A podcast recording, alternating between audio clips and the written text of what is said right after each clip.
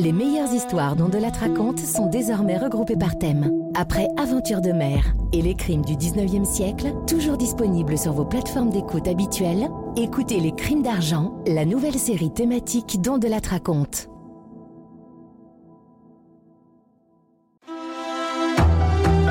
On raconte. Christophe Ondelat. Pour comprendre l'histoire d'aujourd'hui, je vous préviens, il va falloir vous concentrer un peu parce que c'est un sac de nœuds de première bourre. Ils s'y sont mis à six pour tuer Martin Stobb en 2003 à Fréjus dans le Var. Tout ça, vous verrez, pour un motif touchant, mais assez misérable.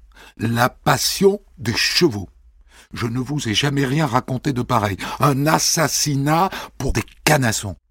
Pour le débrief tout à l'heure, l'avocat de la partie civile, maître Jean-Louis Domas Borelli, du barreau de Nice.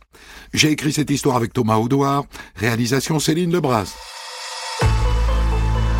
Europe 1, Christophe.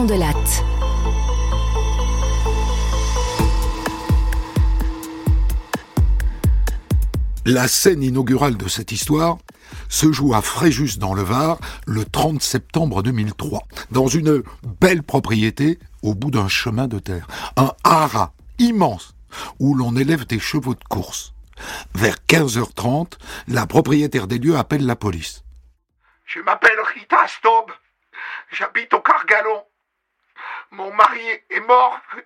Venez vite, il est mort, il y a du sang partout. La police arrive sur place et elle est là, sur le perron qui attend, avec deux amis qu'elle vient d'appeler au secours. Bonjour madame. Vous pouvez me dire rapidement ce qui s'est passé? Je sais pas, je viens de retrouver mon mari mort, je sais pas ce qui s'est passé. Vous étiez présente? Non Vers 15 heures, je suis allé chercher une tronçonneuse chez, une amie. Et quand je suis rentré, je l'ai trouvée mort dans l'entrée. Je sais pas ce qui s'est passé. Les policiers pénètrent dans la maison et effectivement, un corps gît dans l'entrée, juste derrière la porte, au milieu d'une mare de sang. Il s'appelait Martin Staub. Bon, au premier abord, il a reçu des coups sur le crâne. Et puis regarde, il y a une marque au niveau du cou. Je pense qu'il a été étranglé. Regarde, sans doute avec ce câble électrique là. Autour, les meubles sont renversés. La victime a dû se défendre. Je sais pas ce que tu en penses, mais au pif, ça c'est un peu la mise en scène, non? Regarde les tiroirs, ils sont ouverts, mais ils n'ont pas l'air d'avoir été fouillés. Et regarde cette boîte de sucre renversée. Il y a des sucres des deux côtés du corps. C'est pas normal, il y a, il y a un truc qui cloche, quoi. Madame Madame, vous pouvez jeter un œil et nous dire si quelque chose a été volé Elle fait le tour. Rien, rien n'a disparu. Et ça aussi, c'est bizarre. Le médecin légiste arrive sur place en début de soirée. Température du corps, 31 degrés 6. Alors vous connaissez la règle, on perd un, un degré par heure. Donc il, est mort entre 13h et 15h. Je vous pose la question, les maigrés d'opérette. Y a pas un truc qui cloche d'entrée? Allez, faites un effort. Ça y est? C'est monté jusqu'à vos ménages Le légiste a dit que Martin Staub était mort entre 13h et 15h, et sa femme Rita Staub vient de dire qu'elle est partie à 15h. Allez, faites tourner votre ciboulot. Elle a menti. Elle était là quand il est mort. Si le légiste ne s'est pas gouré, elle était là. Rita Staub est suisse, de langue allemande. Et pour vous dire la vérité d'entrée, les flics la trouvent bizarre, froide, pas vraiment secouée par la mort de son mari. Et donc ils la placent en garde à vue, et avec elle ses deux amis.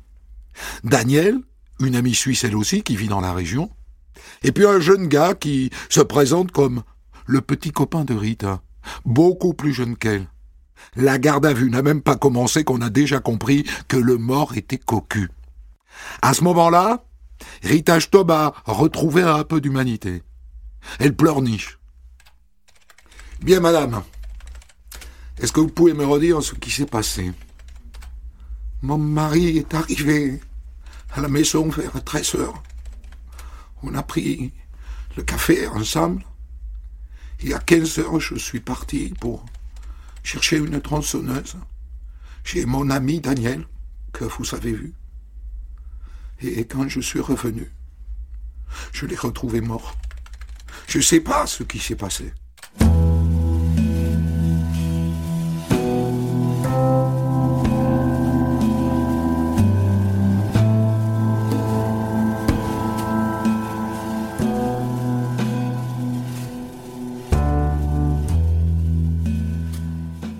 Une garde à vue, c'est long. Et donc, à un moment, Rita Stob raconte un peu sa vie. Elle a 50 ans. Elle est née en Suisse alémanique centrale. Elle est la fille unique d'un papa riche qui avait une grande imprimerie. Martin Stob était votre mari depuis quand, madame? Depuis dix ans. Enfin, on s'est rencontrés il y a dix ans à la montagne, à Saint-Moritz. Mais on s'est mariés en 1997, donc, euh, donc il y a six ans. Vous avez un haras. Donc vous êtes euh, éleveur de chevaux. Aujourd'hui, oui. Mais à l'origine, mon mari, c'était un driver de chevaux de course. Un spécialiste du sulky sur neige. Mais aujourd'hui, c'est juste devenu, en fait, c'était juste devenu un hobby. Il faisait plus de compétition. Elle dit qu'ils se sont installés à Fréjus en France il y a trois ans. Dites-moi, madame, quelle était la situation de votre couple? Euh, Je ne vous cache pas qu'on était en instance de divorce. Ah, ah, intéressant. Martine était justement venue à Fréjus pour régler chez le notaire les derniers détails de notre séparation, notamment le partage de nos biens, pour lesquels on avait déjà signé un accord. Hein. C'était juste euh, les, derniers détails. Ah, ah, encore mieux. Vous étiez marié sous quel régime, madame? La communauté de biens, en Suisse. Essentiellement des biens immobiliers. Combien est-ce que vous possédez de biens immobiliers? Alors, euh, une maison à Ricken, en Suisse. Une autre à Saint-Moritz, et puis donc les haras des Fréjus qu'on a achetés en, en 2000 et qu'on a rénové.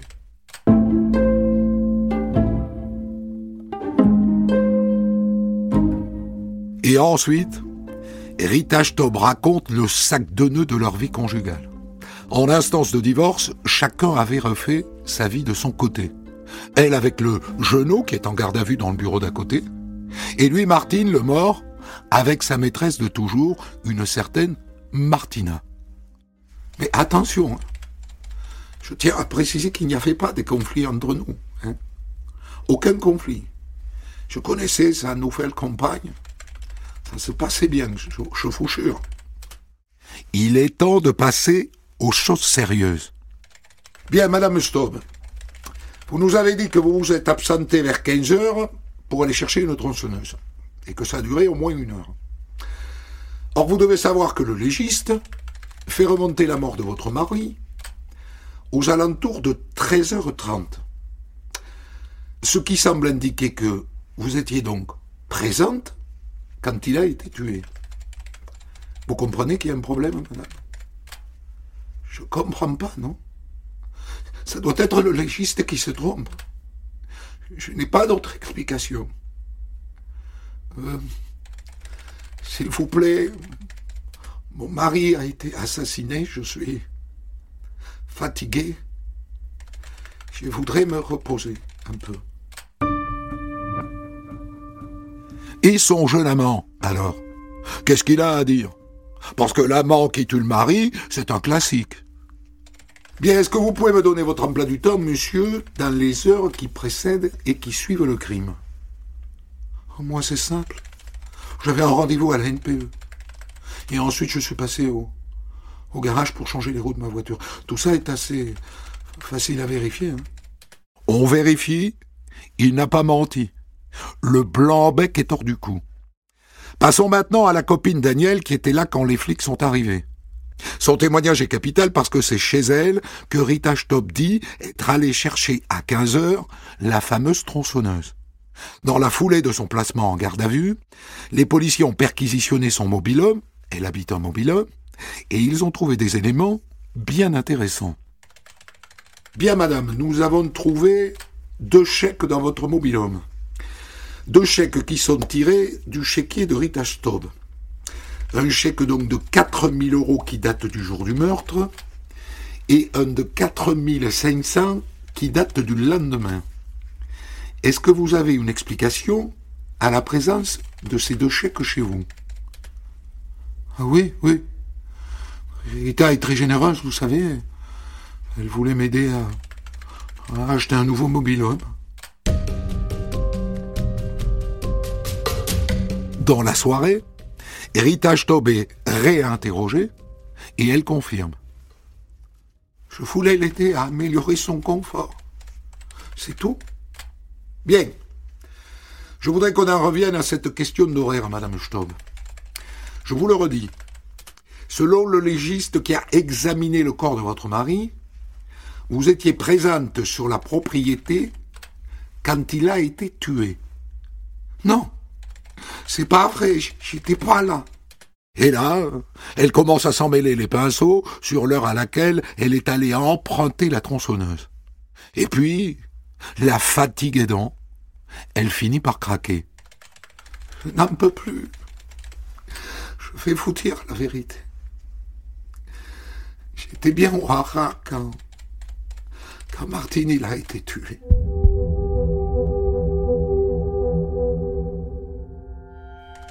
J'étais dans la salle de bain, en train de me préparer, et j'ai entendu Martine crier Qu'est-ce que vous voulez?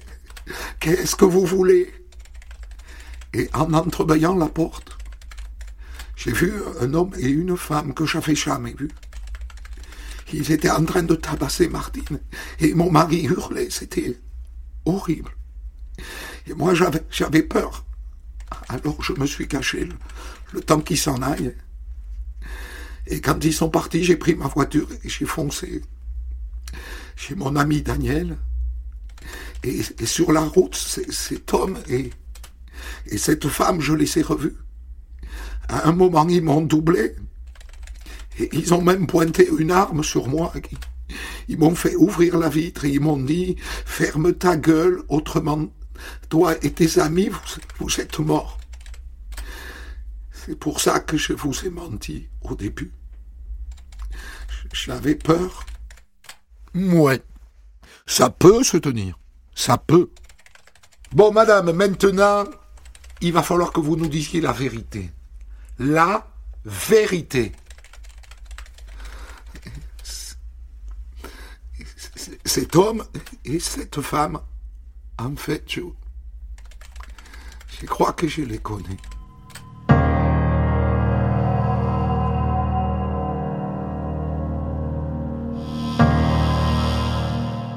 Si vous les connaissez, Madame Stob, de qui s'agit-il?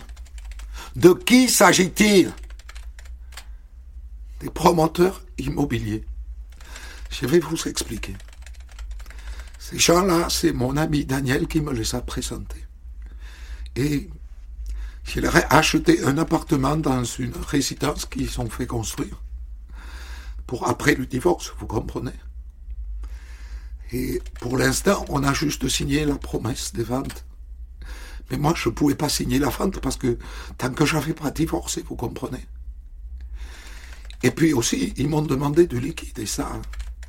Et ça, c'est pareil. Avant le divorce, je ne pouvais pas leur donner. Et un jour, ils m'ont dit, c'est pas grave, on va s'occuper de votre mari, on va le convaincre de régler la question du divorce rapidement.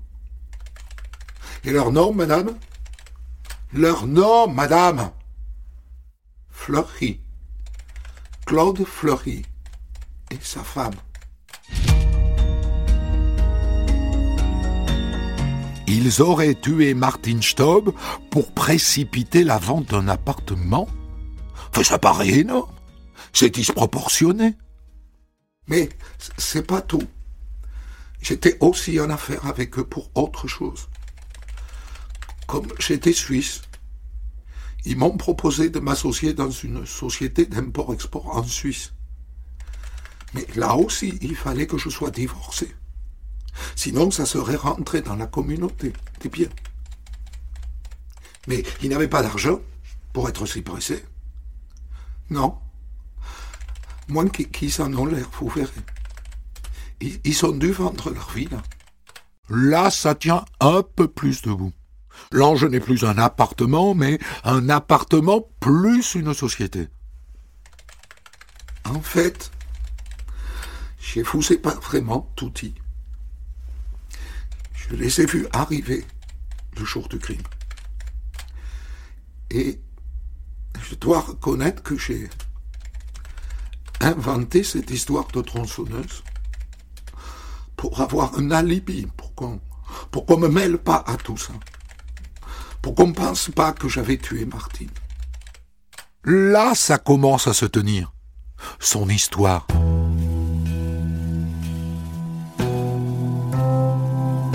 Voyons si la copine Daniel, celle qui habite dans son mobilhome, celle qui lui a présenté ses promoteurs, celle qui lui a fourni un alibi avec cette histoire de tronçonneuse, voyons si elle confirme. Et c'est le tournant de cette histoire. Le chèque que vous avez trouvé chez moi, c'est parce que j'ai prêté 4000 euros à Rita pour qu'elle recrute un, homme de main pour tuer Martine.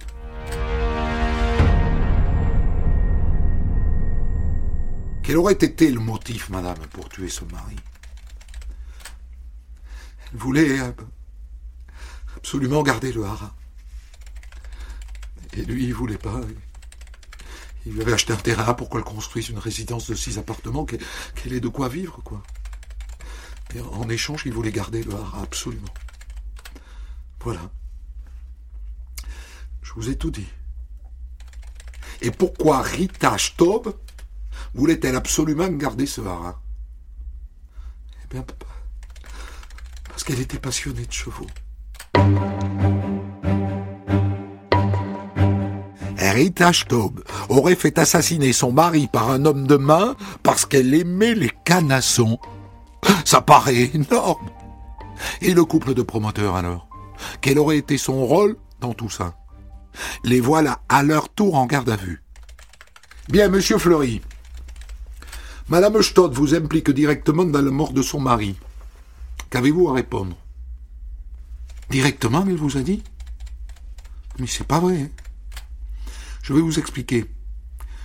On se voyait souvent, Verita. Elle vous a peut-être dit qu'elle avait un projet d'entreprise d'import-export en Suisse. Elle nous l'a dit, monsieur.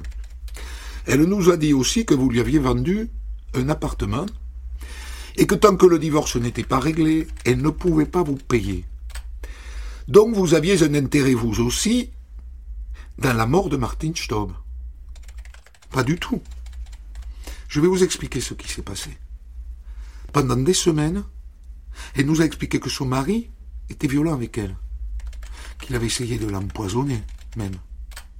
Elle nous a même dit qu'elle l'avait vu étrangler deux chevaux sous ses yeux en Normandie. Et du coup, elle nous a demandé de l'aider à trouver quelqu'un pour impressionner son mari, pour le menacer.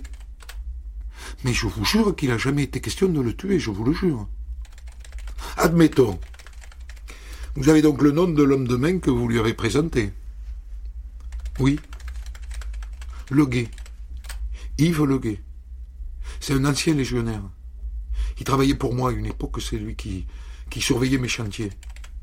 Et il a aussi été mon chauffeur. On avance, on avance.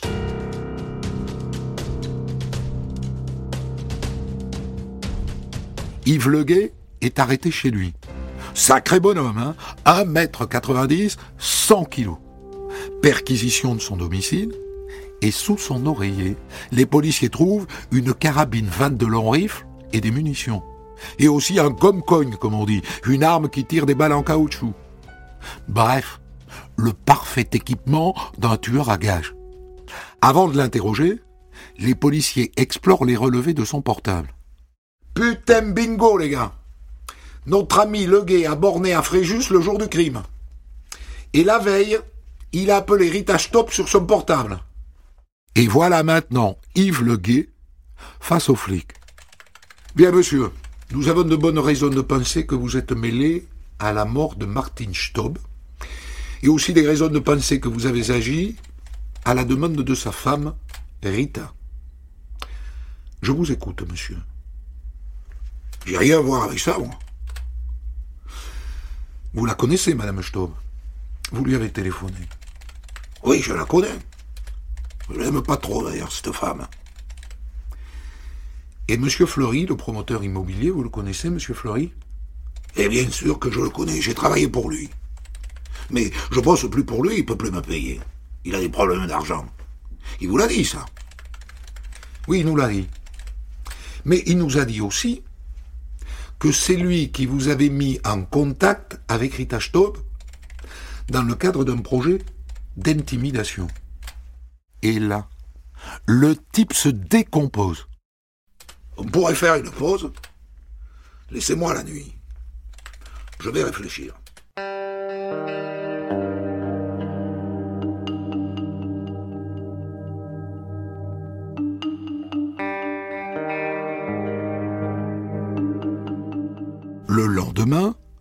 Reprise de l'interrogatoire de Leguet. J'ai bien réfléchi. Je vais vous dire toute la vérité. Oui, j'ai été recruté par Madame Staub pour tuer Martin Staub. Par Madame Staub et aussi par Monsieur Fleury, n'est-ce pas, Monsieur Leguet? Je reconnais que Fleury a servi d'intermédiaire. C'est lui qui m'a dit d'appeler Madame Staub. Et Madame Staub, elle vous demande de quoi à ce moment-là, au sujet de son mari? Elle me demande de le surveiller, de, de le secouer un peu, et éventuellement de le supprimer. Moi, j'ai vite compris qu'elle préférait la dernière solution.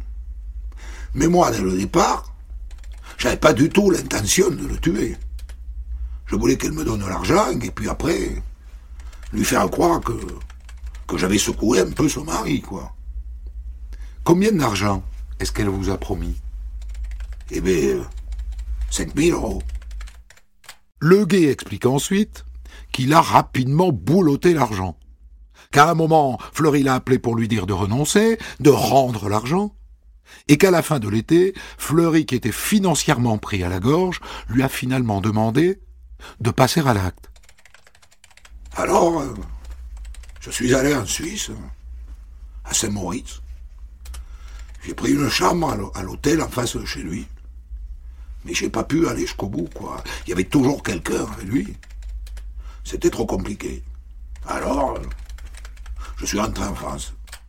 Et il raconte ensuite que le lendemain, Madame Stor était très énervée, elle disait que j'allais pas assez vite.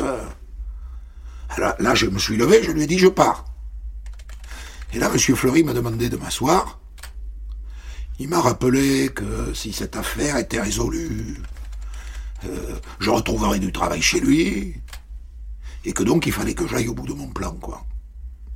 Et là j'ai dit ok, mais je veux le double.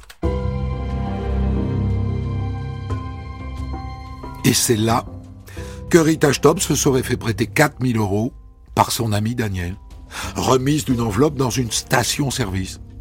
Le guet raconte que dans le cadre du plan, Rita a alors convaincu son mari de venir à Fréjus. Le guet dit que lui est arrivé au haras en fin de matinée et que là, il serait tombé sur un autre type.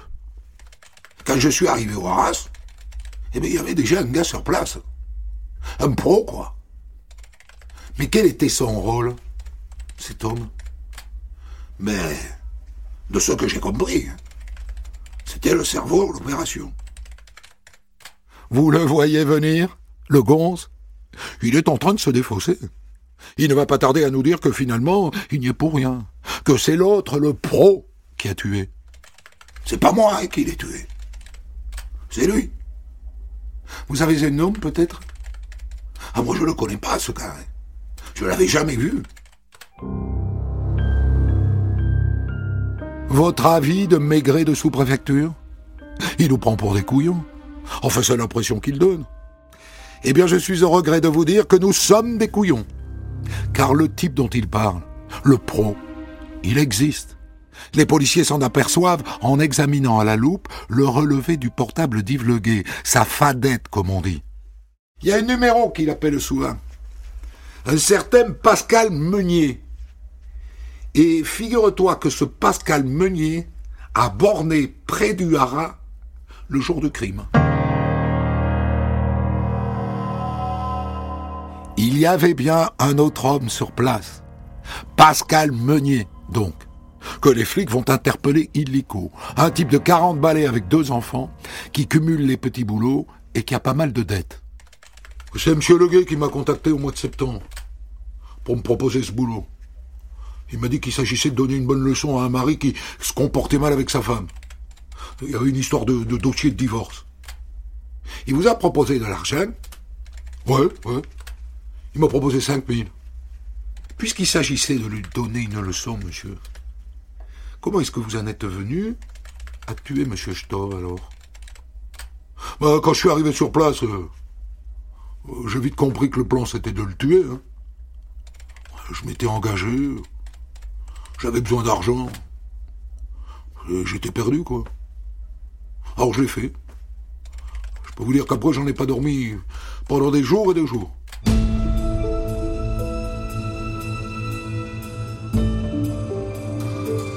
Un de plus qui vient d'avouer.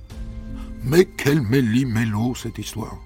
Parce que si vous faites le compte, six personnes au moins seraient impliquées dans l'assassinat de Martin Staub. Six. Rita Staub, qui serait la commanditaire, le duo de promoteurs qui seraient donc les intermédiaires, la copine Daniel qui savait et qui a menti, Yves Leguet qui a pris le contrat pour tuer Staub, et ce Pascal Meunier qui a finalement fait le sale boulot. Tout ça pour permettre à Rita Stopp, qui adorait les canassons, de garder son haras. On est chez les fous. Chez les fous.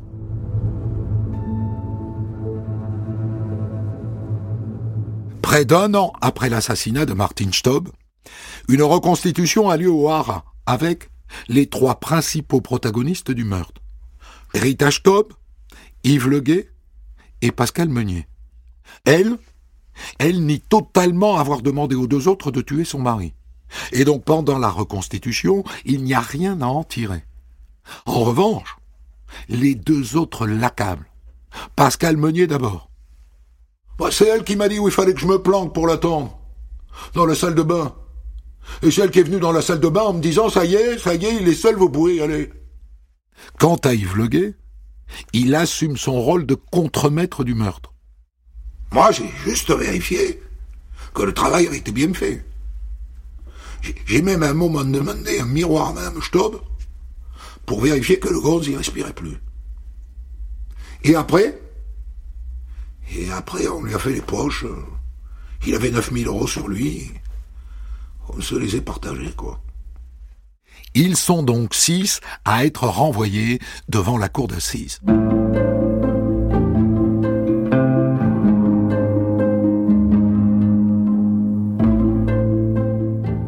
Leur procès s'ouvre le 22 janvier 2007 à Draguignan.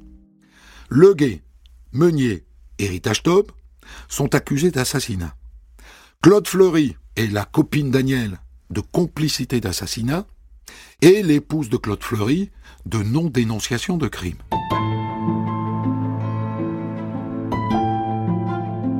Rita Stob n'a pas bougé d'un pouce. Je suis innocente. Je n'ai jamais demandé de tuer mon mari. Et à côté de ça, elle est toujours aussi froide, sèche comme un coup de trique, au point que ses avocats doivent bricoler pour la défendre. Ce que vous appelez de la froideur, c'est en vérité de la rigidité. Et la rigidité est assez typique des Suisses allemands. Chez eux, voyez-vous, on ne montre pas ses émotions. Je vous l'ai dit, c'est du bricolage. Le problème pour Rita Stob, c'est que Leguet et Meunier assument pleinement leur rôle, et que tous les deux l'accusent. Il a bien été question de tuer M. Stopp dès le départ. Nous, on a fait ce qu'elle a demandé. Quant à la copine Daniel, elle finasse. Oui, j'étais au courant du projet. Mais j'y croyais pas. Et puis disons qu'à cette époque, j'étais. J'étais psychologiquement fragile. Et que mon amie Rita avait de l'ascendant sur moi. Au moment du verdict, comme souvent, Rita Stob, la commanditaire, prend plus cher que ceux qui ont commis le meurtre. 28 ans de réclusion criminelle. Claude Fleury et Yves Leguet en prennent pour 20 ans, Pascal Meunier pour 12 ans. La copine Daniel prend 4 ans dont 2 avec sursis, et la femme du promoteur, un an de sursis.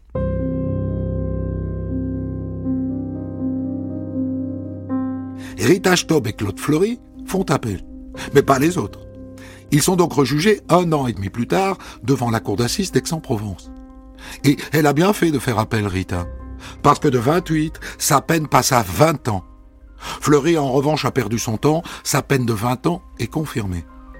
Et quoi qu'il en soit, elle n'est pas près de revoir ses canassons, la mère Rita.